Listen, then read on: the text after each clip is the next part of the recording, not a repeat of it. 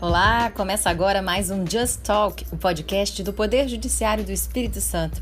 Por aqui é a Thaís Vale e hoje vamos entender como a pandemia do novo coronavírus vem causando impactos nos direitos de família. Mais especificamente, como é que fica o direito à convivência familiar de crianças e adolescentes que são filhos de pais divorciados. Quem explica o assunto é a juíza Fabrícia Calhau Novaretti, da primeira vara de família de Vila Velha, o município do Espírito Santo que tem hoje o maior número de casos confirmados de Covid-19.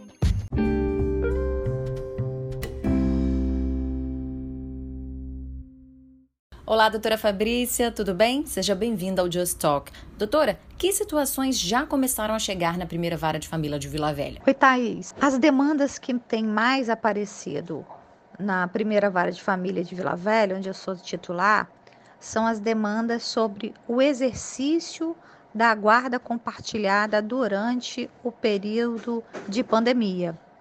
Então, a dúvida se vai valer as mesmas regras ou se é necessário uma regra especial para esse período.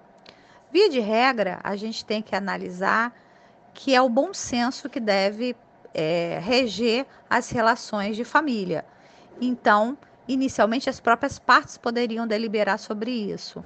Mas quando há uma grande falha de comunicação, a gente tem entendido que o exercício do direito de convivência permanece o mesmo, devendo ambos os pais terem as, as, as, devidas cautelas no tocante à saúde da criança. Quais são essas cautelas que os pais devem tomar? Evitar, obviamente, estar fora de casa, evitar lugares, lugares públicos, é, transporte coletivo, mas atentas às regras de saúde, né, que são determinadas pelas autoridades de saúde, o, o direito do, do, da criança vai ser exercido, do pai da criança, né, dos pais da criança, vai ser exercido da mesma forma que foi estabelecido anteriormente. Se foi estabelecido que era final de semana com o pai, vai continuar. Se foi, se foi estabelecido que tinha uma, uma visita no meio da semana, vai continuar. Sempre olhando para a, o superior interesse da criança, para que ela seja sempre protegida. Se ela entra de uma casa que está todo mundo seguindo a risca as orientações das autoridades médicas e vai para outra casa que, que segue as mesmas regras, ela não está em risco então, observando isso, valem as mesmas regras. E quais são as possibilidades para aquela família em que o pai ou a mãe é profissional da saúde e tem que lidar diariamente com pessoas infectadas pelo novo coronavírus? Se um dos genitores pegar a doença, o que, que acontece? Eu já tive demanda de parte que é profissional de saúde e havia dúvidas se, ela, se a criança poderia está exercendo diretamente o direito de convivência ou se seria só por, por meios digitais. Em havendo a, o pai ou a mãe que não está com a guarda física da criança, mas que está fazendo, exercendo direito de convivência, se esse pai ele está é, observando as regras de proteção da criança, a visita permanecerá normalmente. Mas, por exemplo, um, um desses genitores pode apresentar e ter confirmado um caso de coronavírus. E aí, sendo confirmado, obviamente, vai ter que se isolar dos filhos e permanecer em quarentena. Ele vai, o, o, o, o, genitor que estiver doente, ele vai ter que ficar em quarentena. As pessoas que estão convivendo com esse genitor também têm que ficar em quarentena.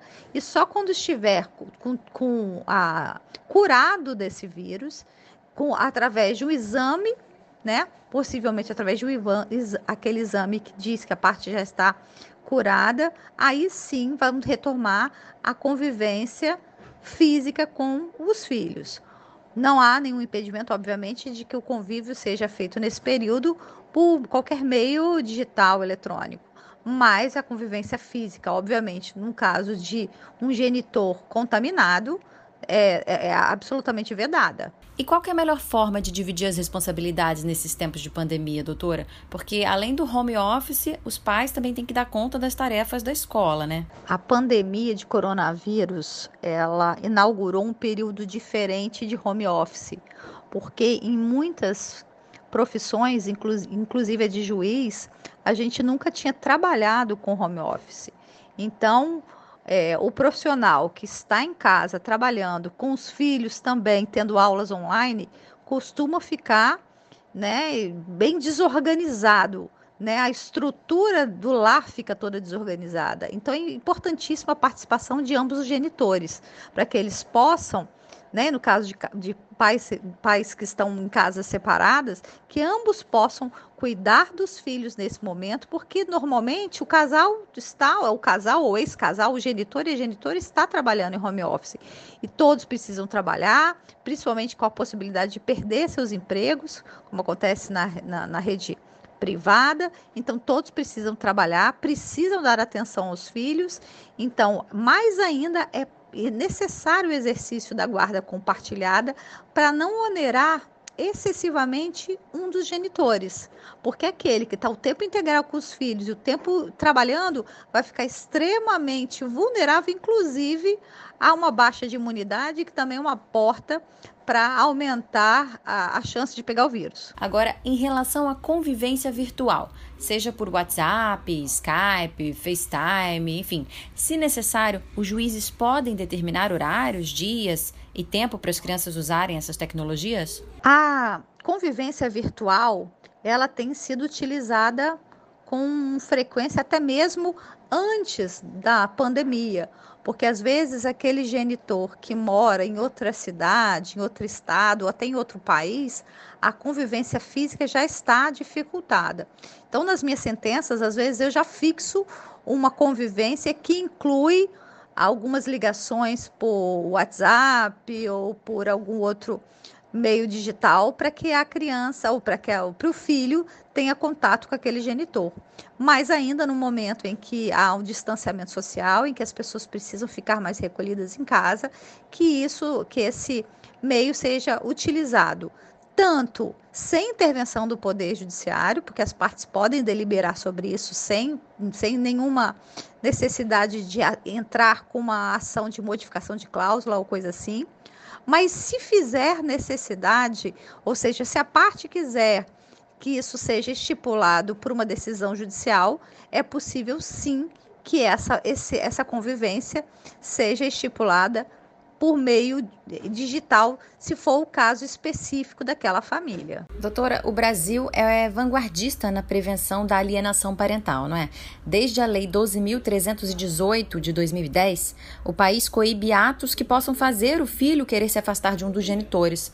Nesse momento de isolamento social, é possível que tenha pai ou mãe se aproveitando para manipular o psicológico da criança? A alienação parental é um modelo de abuso psicológico muito complicado da gente diagnosticar, da gente prevenir, da gente. E depois da gente tratar, quando o adulto já está com aquela sequela, e aí, para os profissionais da psicologia, é sempre complicado, é esse o relato que eles nos fazem.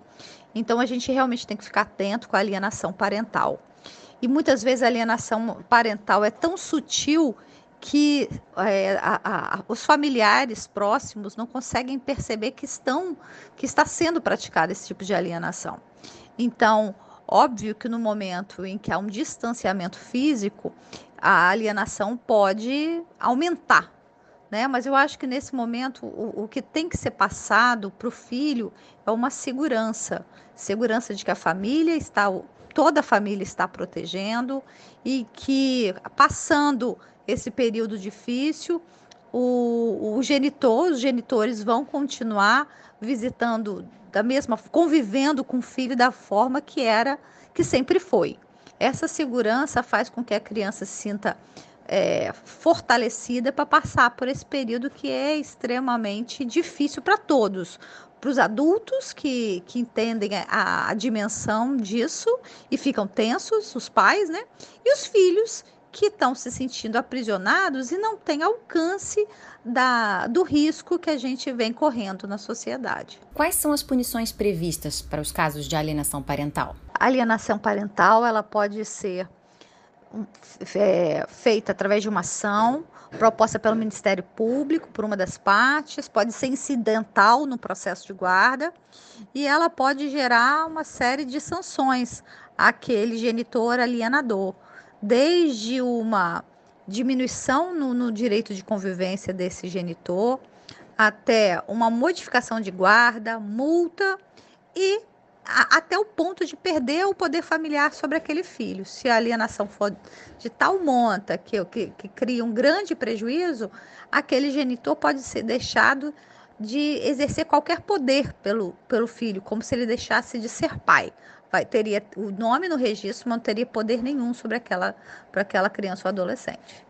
Muito obrigada, doutora. E você que está em casa ouvindo o Just Talk, pode mandar sua sugestão de tema para gente. No Twitter, no Facebook e no Instagram é TJES Oficial. Até o próximo episódio. Tchau, tchau.